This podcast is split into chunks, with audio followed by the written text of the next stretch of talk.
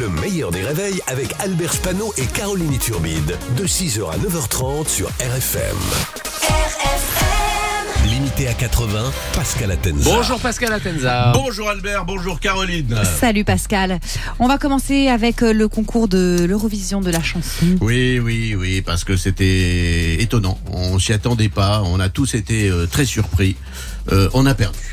Alors ça, euh, on gagne plus depuis Marie-Myriam en 1977, euh, une date qui depuis euh, nous porte malheur puisque 1977 c'est aussi la date de naissance de Macron.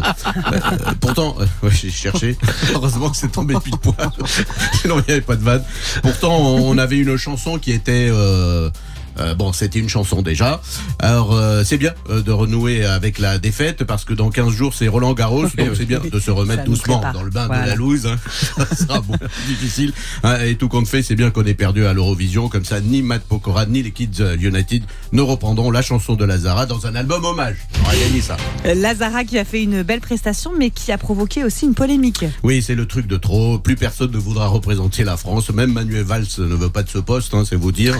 Hein, si, si on veut gagner à l'Eurovision, il n'y a qu'une seule solution, hein, c'est de se faire attaquer par la Russie. ça a bien marché pour l'Ukraine, ça peut marcher pour nous. D'ailleurs, Zelensky voulait intervenir lors, euh, lors du concours, mais les organisateurs ont refusé. Euh, pourquoi? Parce qu'il aurait fait plus de points que Lazara. Alors, quand elle a vu qu'elle a fait 16e, elle a fait un doigt d'honneur devant des millions de téléspectateurs et elle a dit que c'était pas un doigt d'honneur, c'était un geste de déception. Alors, j'ai jamais vu personne faire des doigts euh, parce qu'il était déçu. Hein. Vous avez vu Philippe Croison faire des doigts ah, non, Pourtant, il est déçu. Non, mais jamais. Pourtant, il est déçu. Et pourtant, il est déçu. Ensuite, elle est partie avant euh, la fin et elle explique que c'est parce qu'elle avait une petite euh, vessie. C'est vrai. Mais alors, le boulard. Alors, elle a provoqué des réactions et des commentaires sur ses origines. Est-elle marocaine, québécoise? Ben, Elle a perdu, elle est française. Voilà. voilà. Après les retraites, Macron relance l'industrie en France. Oui, il veut réindustrialiser la France avec l'industrie verte, euh, puisqu'on nous annonce cet été des températures très très très chaudes, euh, plus de 40 degrés en France et un bon 16 degrés à Dunkerque.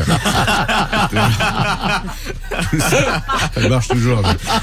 Tout ça à cause du retour d'El Niño. Ouais. Alors moi je crois pas beaucoup au retour d'El Niño depuis Joby Joba, il a plus rien fait.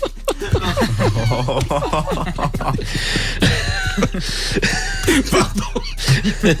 Mais bon, industrie verte euh, relancée par Macron et il annonce ce matin qu'il met sur la table 700 millions pour une usine de panneaux solaires dont la moitié servira pour le bronzage de Bernard Montiel. Ça va lui faire plaisir. Qu'on embrasse.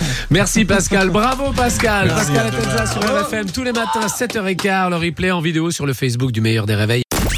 Le meilleur des réveils, c'est seulement sur RFM.